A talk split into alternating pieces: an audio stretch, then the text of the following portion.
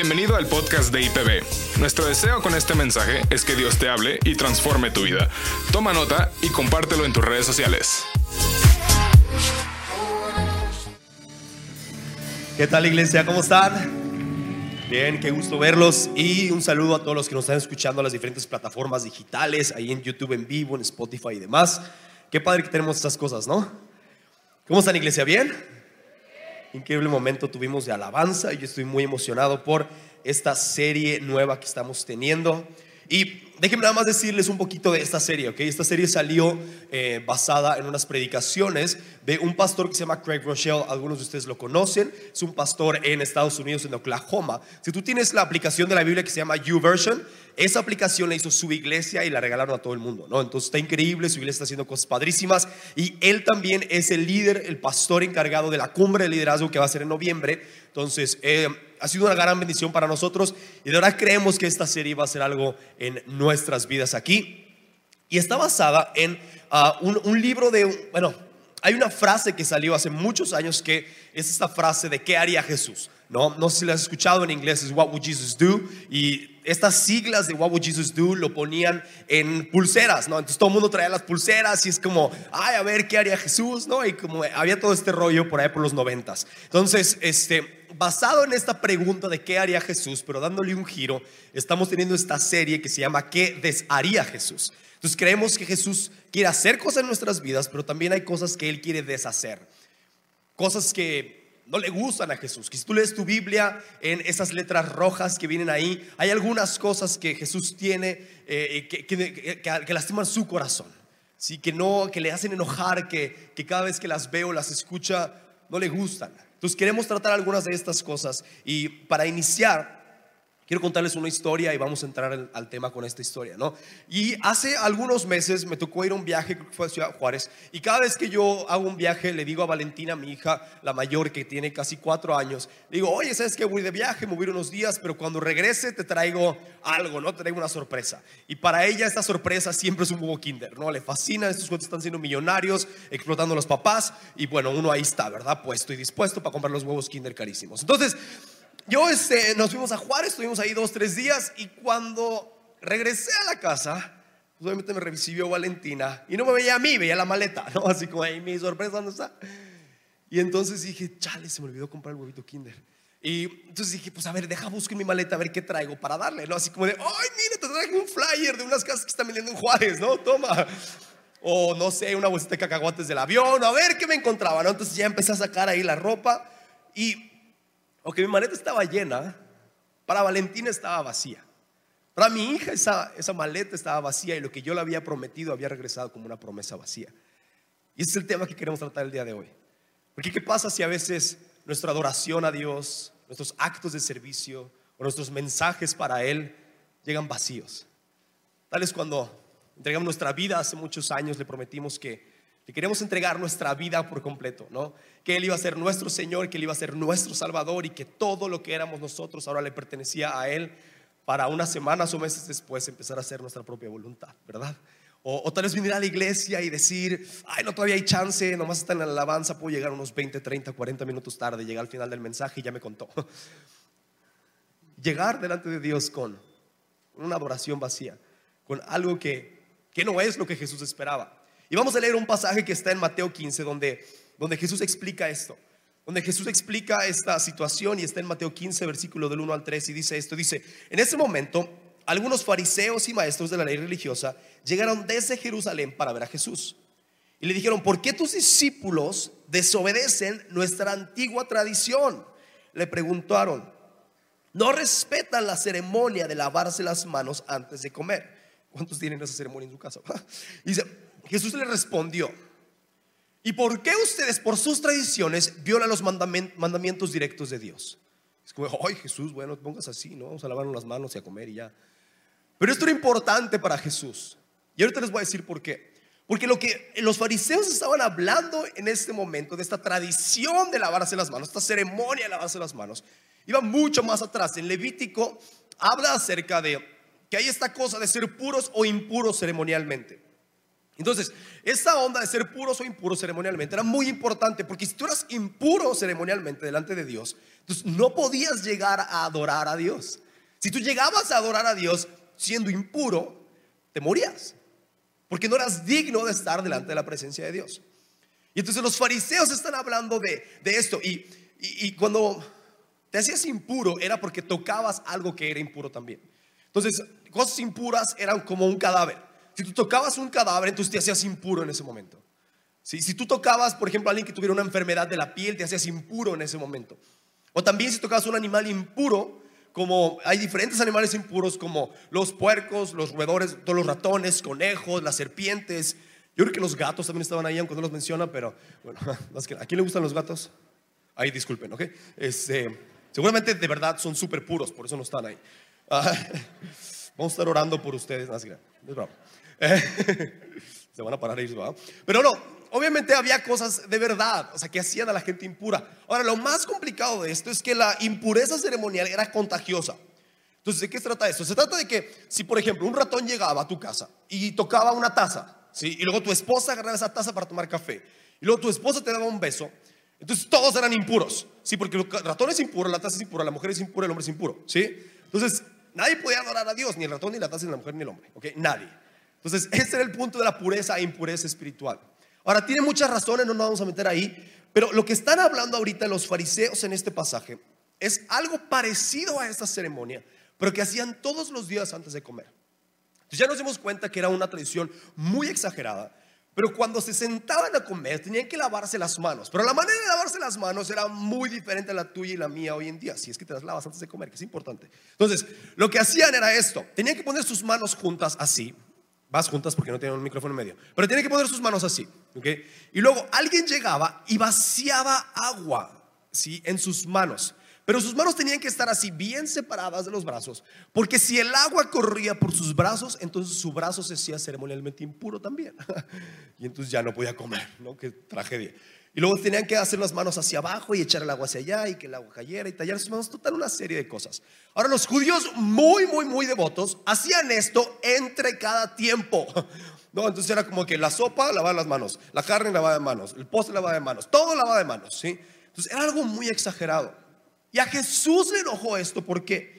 Y dice en Mateo 15, del 7 al 9, vemos la respuesta. Lo que Jesús les dice, esto hipócritas.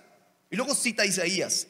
Dice, Isaías tenía razón cuando profetizó acerca de ustedes, porque escribió, este pueblo me honra con sus labios, pero su corazón está lejos de mí, su adoración es una farsa. Se lo pueden poner en la pantalla este versículo, Mateo 15, del 7 al 9. Y lo que está diciendo es esto. Dice, todo lo que ustedes están preocupando, le está diciendo Jesús a los fariseos, es todo lo externo. Es, oye, a ver si por fuera se ve bien, a ver si por fuera es bonito, a ver si se vistió bien, a ver si se lavó las manos, a ver si por fuera se peinó y se rasuró y toda esta cosa. Dice, pero su corazón está lejos de mí. Y cuando su corazón está lejos de mí, su adoración es una farsa. Y lo que Dios, lo que Jesús quiere deshacer en nuestras vidas es una adoración vacía. O como dice Mateo 15, 9, que nuestra adoración no sea una farsa. Que podamos llegar delante de Él y saber que esa promesa que le hicimos en algún momento de adorarlo en espíritu y en verdad, de venir delante de Él y rendirle nuestras vidas, es real, es verdadero. Que no venimos aquí cada domingo nomás por costumbre o porque creemos que si venimos el domingo entonces nos va a ir bien en la semana como si fuera un amuleto de la buena suerte. Que venimos delante de Dios delante de Jesús a entregarles algo. Ahora queremos, quisiera como comentar algo acerca de la alabanza que es importante, porque puede haber un poquito de confusión, ¿ok? Porque no, ¿cuántos aquí han ido a alguna otra iglesia que su alabanza sea muy diferente a la de nosotros? Sí, ok. Bastantes personas. Yo cuando me convertí hace más de 12 años, fui, me convertí en una iglesia en Estados Unidos y en esa iglesia era una iglesia más conservadora, digámoslo así. Entonces cantaban estas canciones como, bueno es alabar, oh Señor, ¿se acuerdan su nombre? Darle y las caras así, ay, sí, no, se emocionaron. Entonces, eran esta alabanza y, y era, era, muy tranquilita, ¿no? O sea, cuando se ponía así como de avivamiento el asunto, aplaudías acá abajo, ¿no? Así como, wow, no, ya el espíritu se movió muchísimo. Entonces, era así más tranquilona, ¿no? Después de unos meses de estar en esta iglesia, llegué aquí a Guadalajara, nos invitaron a esta iglesia Y cuando llegué aquí, palabra de vida andaba remolineando y andaba moviendo montañas y andaba moviendo los carros del faraón a quién sabe dónde. Y no, bueno, se das cuenta que la gente aquí bailaba y brincaba y danzaban y giraban aquí así bien loco. Y, no, se estaba esta cosa, pero prendida, no era un poquito más locochona. Y luego después de unos meses de, de ya haber regresado, uh, mi pastor de allá de Estados Unidos, el que era mi pastor allá, me dijo, oye, ¿sabes qué? Cada que nosotros vamos a Guadalajara, vamos a una iglesia que se llama, eh, ¿qué dijeron? No les voy a decir. Este, a una iglesia que es más, este, no me dijo nada, me dijo, a una iglesia voy a visitarla, ¿no? Entonces llegué a esta iglesia y me di cuenta que era una iglesia un poco más tradicional. Entonces yo fui al servicio de jóvenes, ¿ok? Donde se soltaban la greña. Y entonces llegué y empezaron las alabanzas, ¿sí? Y entonces empezaron las alabanzas, yo dije, ah, qué buena onda, qué chido, empecé a aplaudir y de repente sentí que todo el mundo me veía. ¿No? Y era así como, entonces dejé aplaudir y ya todo el mundo me dejó de ver. Y dije, ah, ok, aquí nos puedo aplaudir. Ok, está bien, nos paramos derechitos todos, ¿no? Y cantaban, y literal así estuvieron una hora. Y luego las tranquilitas, este, pues, pues yo dije, ay, qué padre, gloria a Dios. Subí mis manos y otra vez las miradas, nomás las sentía, ¿no? Y yo así, ok, tampoco las manos, ok, está bien. Y entonces, era una alabanza un poquito diferente a la de nosotros, ¿sí? Ahora, ahorita, pues, ¿qué tenemos, no? De que, pues, luces, pantalla y humo y todas estas cosas, ¿no? Ahora, ¿cuántos han dicho algo como esto? ¿Cuántos han dicho algo como, híjole, es que el domingo estuvo increíble la alabanza, se fue a otro nivel. ¿Cuántos han dicho eso? ¿O cuántos han dicho, híjole, este domingo la alabanza no estuvo tan padre? ¿No? Híjole, no, es que este domingo, bueno, pues, a ver el siguiente domingo cómo está. ¿no? Y empezamos a pensar que la alabanza se trata de nosotros. Me acuerdo cuando llegamos a Palabra de Vida, la familia que nos invitó, ya no está aquí, le dijimos, oye, quiero empieza el servicio. Nos dijo, a las 11, pero empiezan con la alabanza, pueden llegar media hora, 40 minutos tarde, no importa. No sé qué, ah, órale. Y entonces llegamos aquí súper tarde, ¿no? En aquel entonces la alabanza duraba dos horas, entonces. Y muy pronto nos dimos cuenta de que la alabanza era importante. Y que nosotros llegábamos aquí, llegábamos temprano porque queríamos adorar a Dios. Y que el tiempo de adoración o de alabanza nos trataba si nos gustaba o no se nos gustaba, si nos acomodaba o no se nos acomodaba, si era un tiempo nomás para esperar que la gente llegue. No es eso. Porque tal vez nos hemos dicho como, híjole, no me gustó la alabanza hoy. Pero le has preguntado a Dios si le gustó tu alabanza para Él. Has llegado delante de Dios y le has dicho, Dios, ¿te gustó mi alabanza hoy? Jesús, ¿recibiste con agrado mi adoración el día de hoy? Porque la alabanza no se trata del estilo, no se trata de, de, si está alto el volumen, si está bajo el volumen, si está rápida la música, si está despacito, si es vieja o es nueva. La alabanza se trata de la condición de nuestro corazón. Porque entonces, ¿cuál es la correcta de las dos? ¿La tranquilita o la rápida? Yo les diría que ambas. O ninguna. Si tu corazón no está bien. Tú puedes llegar delante de Dios y cantar tu canción favorita de hace 45 años y que sea como, sí, Señor, y das vueltas y todo. Si tu corazón no está bien, no va a ser agradable para Dios. O puedes cantar una canción que no te gusta, de esas que les gustan a los chavos y que están así como de, ¿por qué están tan alto el volumen? Y si tu corazón está bien, va a ser de agrado para Dios. Entonces nuestra adoración y nuestra alabanza a Él se trata de la condición de nuestro corazón. Y es como los que tienen hijos no van a dejar mentir. Pero si llegaran tus hijos y te dijeran, oye, ¿sabes qué? Hijos chiquitos, tan grandes estaría raro. Pero, ay, ¿sabes qué? Queremos cantarte una canción de cuánto te amamos. No, 135 años está horrible eso. Pero ponle que tengan 5 o 7 años, ¿no? Dos señores. papá. Entonces, me lo imaginé, qué horror. Entonces, Llegan estos dos niños chiquitos y, llegan así como bien inspirados y papá, te vamos a cantar, ¿no? Llegaron mis hijas ahí y se paran derechitos y empiezan a cantar a capela, ¿no? Esta canción. Y tú le dices, no, no, no, no, no, no, no, no, esa canción no me gusta. Esa, esa, canción no me gusta. A mí no me gusta que sean canciones así como tan solemnes. A mí me gusta que haya ruido, humo, pantalla, luces y que haya un vato con los pelos parados y pantalones apretados ahí enfrente. Eso no me traigas. Jamás le dirías eso a tus hijos. O tal vez llegan, tus otros dos hijos, ¿no? Si no es cuatro. Este, pobre ti. Ah, y llegan ahí tus otros dos hijos y con ollas y sartenes y tas, tas, tas, papá, te amamos un montón, te queremos mucho, papá, tas. Y tú le dices, no, no, no, no, no, no, no, no. A mí no me hagas ese relajo. Tú vístete de traje y, y, vente aquí delante de mí con un libro donde vengan letras bíblicas y me puedas cantar, ¿no? Jamás harías eso. Y Dios tampoco lo hace. Dios no te dice como de, ay, ¿cómo crees que tú me vas a cantar estas canciones? No, esas canciones no me gustan, a mí me gustan las otras. Para Dios no se trata, a mí me gustan las otras. Trata de las canciones o del estilo, se trata de nuestro corazón. Ahora, hay varias maneras y puede pasar Dara, porque este va a ser un mensaje corto. Vamos a dar chance de adorar en un momento más. Y de preparar nuestro corazón para poder traerle una adoración llena a Él. Seguramente muchos de nosotros ya lo hicimos hace un momento. Pero si tal vez tú nunca has tenido la oportunidad de tener un encuentro con Dios en adoración, un encuentro con Dios en la alabanza, que el día de hoy lo puedas tener. Pero vamos a hablar de cuatro maneras antes de empezar. Cuatro maneras en las que tú puedes expresar tu adoración a Dios. Cuatro maneras en las que tú puedes traer adoración y alabanza a Dios. Y una de ellas es que a veces nos arrodillamos en reverencia. A veces es tan fuerte la sensación de la presencia de Dios en el lugar en el que estamos que no puedes hacer otra cosa más que caer de rodillas, más que caer rendido ahí. Porque la presencia de Dios no te permite hacer otra cosa. Hace unos domingos me pasó a las 9 de la mañana, el servicio que está toda la gente que se levanta bien temprano. ¿ah? Y todos ustedes están dormidos, ¿sabes? Este, no, algunos de ustedes están chambeando desde las 4. Este, X. El punto es que estaba ahí arrodillado y hay momentos que no puedes no puedes hacer nada más más que arrodillarte. Y dice en Salmos 95, 6, dice que, dice, vengan, adoremos e inclinémonos, arrodillémonos delante del Señor, nuestro Creador. La situación es esta. Con esta parte de arrodillarnos en reverencia a Dios, ¿podemos hacerlo ahora o lo vamos a tener que hacer en algún punto?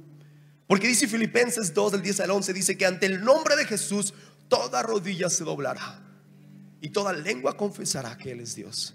Va a llegar un momento donde vamos a ver a Jesús descender, Jesús regresar a este lugar. Y no nos va a quedar opción más que arrodillarnos delante de la presencia de Dios. Si lo puedes hacer ahora, o te puedes esperar ese momento donde, donde ya no sea voluntario, sino que sea tan fuerte la presencia de Dios, porque Jesús ha regresado con nosotros, que tengamos que arrodillarnos. Si nunca has tenido un momento así, búscalo en tu vida. Ahora la otra es que a veces levantamos nuestras manos en adoración. Levantamos nuestras manos en adoración. Muchos de ustedes lo hicieron el día de hoy. Levantaron sus manos en adoración y, alabaron a Dios con sus manos levantadas. Dice el Salmo 149, dice, ah, no, el Salmo 63 dice, mientras viva te alabaré, alzaré mis manos para alabarte. Ahora, levantar las manos, ¿qué es? Es un símbolo de, rendición. Sí, eh, esto es un asalto, arriba las manos. ya, arriba las manos. Y levanten las manos, ¿no? Porque te rindes, me rindo, ya, ya no puedo hacer nada más, me rindo. O es un símbolo de victoria. ¡Eh, ganaron las chivas! Digo, diría el Atlas, pero casi no gana. Este, ganaron las chivas. Y levantas tus manos y es como, sí, ¡woo! Pero en Dios, en Dios es las dos al mismo tiempo. Levantas tus manos rindiéndote a Jesús y diciéndole, me rindo, rindo mi vida a ti, ya no quiero hacerlo a mi manera, quiero por fin hacerlo a tu manera, que es lo que tú quieres hacer y yo lo quiero hacer. O tal vez las levantas en victoria al mismo tiempo, porque sabes que Jesús venció a la muerte y no hay nada que pueda detenerlo. Tú las levantas al mismo tiempo en, en victoria y en rendición y estás ahí delante de Dios levantando tus manos. O la siguiente es que a veces danzamos en celebración o bailamos en celebración. ¿Cuándo fue la última vez que te pasó algo tan increíble que no podías hacer nada más que bailar? Tal vez te dieron el anillo después de seis años de andar con tu novio. Si llevas seis años, dale el anillo. Es broma. O tal vez te dijeron que ibas a tener un bebé y entonces danzaste de celebración. O tal vez, no sé, hubo un sueño que se hizo realidad en tu vida. Y bailaste de celebración y dijiste, wow, qué buena onda. Y no puedes hacer nada más que celebrar y darle gloria a Dios en ese momento. O tal vez te diste cuenta que Dios te liberó de tu adicción. O estabas en la cárcel y saliste. O estabas en el momento más oscuro de tu vida y Dios te rescató. Y hay momentos donde no te queda nada más que danzar y bailar de gusto y darle toda la gloria a Dios. Porque no hay otra manera de reaccionar cuando algo tan increíble te sucede. O a veces adoramos con un sacrificio de alabanza. En ese momento oscuro de tu vida. En ese momento difícil que nunca te imaginaste que ibas a llegar a ese momento en tu vida. Donde tienes tanto dolor, donde tienes tanto sufrimiento, donde te sientes tan humillado, tan humillado y tan derrotado. Y dices, ¿qué voy a hacer? Ya no puedo más y sientes como si el mundo estuviera en tus brazos y lo único que puedes hacer es adorar a Dios con un sacrificio y decirle, muero a ti, muero delante de ti, tú toma mi vida y lo que quieras. Y adoramos a Dios cuando lo sentimos y adoramos a Dios cuando no lo sentimos. Y adoras a Dios con gozo y paz. Y adoras a Dios cuando no tienes gozo y paz y adoras a Dios en la cima de la montaña con todas las cosas increíbles que Dios ha hecho contigo y adoras a Dios en el valle de muerte y de sombra porque sabes que Dios está ahí también, porque dice Romanos 8 que no hay nada que pueda separarnos del amor de Dios, no hay absolutamente nada, ni tu pecado, ni tus acciones, ni la gente, ni lo alto, ni lo bajo, ni espíritus, no hay absolutamente nada que pueda separarnos de su amor. Entonces lo único que queda es adorarlo y exaltarlo. Y estar ahí delante de Dios y saber que, saber que lo único que vale la pena en ese momento es adorarlo. Ahora, tal vez tú estás escuchando todo esto y, y nunca has tenido un momento así. Nunca has pasado un momento así. Tal vez hace muy vergonzoso levantar las manos. Tal vez dices, ¿cómo crees que me voy a arrodillar? ¿Ante quién me voy a arrodillar? Pero no te has dado cuenta que, que fuimos creados para adorar. Somos creación. O sea, Dios nos creó a nosotros. Entonces, nuestra naturaleza es poder adorar algo. Aunque tú no creas, tú estás adorando algo, ya sea a Dios o a tu dinero, a tu familia, a ti mismo o a otra cosa. Todos estamos adorando algo. Y si nunca has podido tener un momento de adoración con Dios, o si hace mucho no lo tienes, en un momento más vamos a adorar a Dios. Yo te quiero animar a que puedas quitar todas esas esos paradigmas, esas costumbres, esas, esas, cosas que te están estorbando y que puedas rendirte a Dios. Tienes venirte aquí y danzar o, o, venir aquí a arrodillarte o levantar tus manos como nunca lo has hecho y quitarte la vergüenza de qué dirán otros o por qué lo voy a hacer. Hace años había un general aquí que se llamaba Abelardo. Algunos se acuerdan de él. Era un hombre que tú te lo encontrabas en la calle, híjole, lo saludabas como así, ¿no? El hombre venía y danzaba aquí. Y daba vueltas y, levantaba sus manos. Y, y, la verdad, Arturo un día lo dijo y yo creo que es eso. Dice, yo creo que sí vamos a adorar en el cielo. Porque era increíble. Y la otra manera es que todos los días rendimos nuestra vida como un sacrificio de adoración y que, como dice Romanos 12.1, dice, por lo tanto, amados hermanos, les ruego que entreguen su cuerpo a Dios por todo lo que Él ha hecho a favor de ustedes que sea un sacrificio vivo y santo, la clase de sacrificio que a Él le agrada. Esa es la verdadera forma de adorarlo. Si alguna vez te has preguntado cuál es la verdadera forma de adorarlo, no son canciones, no es el domingo, es el lunes en tu trabajo, es el miércoles cuando tienes que enfrentarte contra alguien. Es el jueves cuando tienes que tomar una decisión si ser honesto o no ser honesto. Esa es la verdadera forma de adorarlo. Cuando todos los días venimos delante de Dios y hacemos lo que Él nos ha pedido que hagamos. Pero lo que yo creo es que es muy difícil poder adorar a alguien que no conocemos. Es muy difícil poder ponernos delante de Dios y adorarlo si no lo hemos conocido. Entonces quiero leerles un pasaje que está en Apocalipsis. Y de este pasaje hablé con los jóvenes hace un tiempo, hace unos meses que estamos preparándonos para reabrir enfoque. Y les comenta exactamente esto. No podemos hacer algo para Dios si no sabemos quién es Jesús, si no sabemos quién es Dios.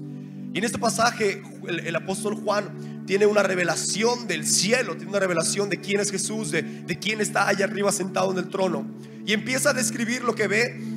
Y cada uno de estos elementos que habla Apocalipsis es una parte del corazón de Dios, una parte de Dios. Y yo quiero como poder tal vez traducirlo en este, en, este momento. Y si lo pueden empezar a poner, Anita, en Apocalipsis 1 a partir del 13 y dice, de pie en medio de los candelabros había alguien semejante al Hijo del Hombre, ese es Jesús. Dice, vestía una túnica larga con una banda de oro que cruzaba el pecho. Esta túnica blanca con una, banda que, de oro que cruzaba el pecho es, es, es semejante a lo que usaban los sacerdotes en los tiempos de la Biblia. Lo que quiere decir esta parte es que Jesús es para nosotros el sumo sacerdote. Que Jesús es para nosotros nuestro sumo sacerdote, quien fue sacrificado en la cruz una vez y para siempre, y que ya no necesitamos otro sacrificio más. Dice, más adelante dice, la cabeza y el cabello eran blancos como la lana. Esto representa la sabiduría de Jesús. Pero no solamente es sabio, Él es la sabiduría. Él es la sabiduría. Si tú en algún momento te has presentado en una situación súper complicada que dices, Dios, dame sabiduría. Jesús tiene la sabiduría que necesitas y dice Santiago que la pidamos y que Él nos la va a dar. Y dice que sus ojos eran como llamas de fuego. Se me hace increíble esta parte porque sus ojos son como llamas de fuego y lo que sea que Él vea con su mirada, lo que toque su mirada, puede ser consumido en un instante o purificado en un instante. Si tu vida ha sido una vida de muchos errores, si tu vida ha sido una vida en la que te has tropezado incontables veces, que has hecho cosas que no tienes idea de si Dios te perdonaría, Dios con solo verlo te purifica. En ese instante tu corazón es hecho puro y todas las cosas, todas las impurezas como el oro, con el fuego salen y Jesús las quita. Y dice que sus pies eran como bronce pulido, refinado en un horno. Y la única razón por la que alguien traería calzado de bronce Está en una guerra en la antigüedad porque su, calzado también era un arma. Y en ese momento Jesús trae unos pies de bronce, trae unas botas de bronce y con esos pies de bronce Él aplasta la cabeza de nuestros enemigos. Y no hay nada que pueda contra Él, no importa la situación que estás pasando, no importa los momentos difíciles que estés pasando. Si el diablo te está atacando, Jesús puede llegar con sus botas de bronce y aplastar la cabeza al diablo con sus... ¡ah! Y su voz tronaba como potentes olas del mar. Si te has parado enfrente del mar, en la noche, en la madrugada y has escuchado las olas, sabes este sonido que puede hacerte temblar porque sabes que si saliera una ola grande te aplasta y te mueres. Pero al mismo tiempo es un sonido que te da paz. Y esa es la voz de Dios. Es un sonido que si escuchas la voz de Dios vas a sentir como si estuvieras muriendo, pero en un momento, en un instante, sabes que es la palabra que te va a traer paz. Y en el siguiente versículo 16 dice, tenía siete estrellas en la mano derecha y esos son siete ángeles que representan lo que Jesús tiene en su mano para cuidar su iglesia. Son siete ángeles cuidando su iglesia. Y dice que una espada aguda de doble filo salía de su boca. Y esa es la palabra de Dios. Es lo que, lo que Dios puede hacer en tu vida. Con un instante, con una palabra, Dios puede cortar lo que sea de ti, llegar hasta tu, hasta tu corazón y remover esa amargura o remover esas cosas oscuras que hay en tu corazón. Si tú lo permites. Y por último dice que la cara era semejante al sol cuando brilla en todo su esplendor. Y no hay nada más hermoso que el rostro de Jesús, que brilla como el sol en todo su esplendor. Y que cuando te pares delante de Dios y lo puedas adorar, tal vez no vas a ver sus ojos y su nariz, pero vas a ver como el rostro de Dios brilla sobre tu vida. Y si nos podemos poner de pie, en un momento vamos a adorar. Prepara tu corazón. Si hay algo en tu vida el día de hoy que, tengas que decirle, Dios, este es mi sacrificio de adoración. Oh Dios, este es, este es mi danza para ti. No adoramos a Dios porque lo que Él ha hecho. Adoramos a Dios por quien es Él. Si hay algo que todavía no ha sucedido en tu vida, si hay alguien enfermo en tu vida, si hay alguien con una situación muy delicada en tu vida, Dios sigue siendo el mismo. Dios sigue siendo Dios y Dios es nuestra roca, es nuestro redentor. Y Dios es nuestro libertador, es nuestra defensa, es nuestra fuerza, es nuestro escudo, es nuestra salvación. Él es el pan de vida, Él es el, agua viva, Él es el buen pastor, Él es el vino nuevo, Él es el camino, la verdad y la vida, Él es la luz del mundo, Él es el cordero de Dios, Él es el león de Judá, Él es todopoderoso. Él es omnipresente. Él te puede rescatar de la situación difícil que estás viviendo. Si algunos de ustedes están en un momento complicado, este es el momento para poner a Dios por encima de ese momento complicado. Cuando tú adoras, pones a Dios en el lugar que le pertenece y quitas a lo que sea de ese lugar. Y vamos a, vamos a leer este pasaje y con esto vamos a empezar a exaltarle a Dios. Y en 1 Corintios 16, 25 dice esto. Dice, grande es el Señor. Él es el más digno de alabanza. Honor y majestad lo rodean. Fuerza y gozo llenan su morada. Dice, denle al Señor la gloria que se merece. Lleven ofrendas y entren en su presencia. Estamos entrando en su presencia y te decimos, gracias Señor por tener acceso a tu presencia. Adoren al Señor en todo su santo esplendor todos los cielos se alegren y la tierra se goce. Digan a todas las naciones, el Señor reina. Que el mar y todo lo que contiene exclamen sus alabanzas. Que los campos y sus cultivos estrellen de alegría. Den gracias al Señor porque Él es bueno y su fiel amor perdura para siempre. Alaben al Señor, Dios de Israel, quien vive para siempre y para siempre. Y todo el pueblo exclamó. Y alabaron al Señor. Vamos iglesia, levanta tus manos. Te exaltamos, Señor. Tú eres signo de adoranza, tú eres digno de oración. Eres lo único digno que podemos adorar y queremos exaltarte en este momento. Vamos, iglesia, vamos a adorarlo.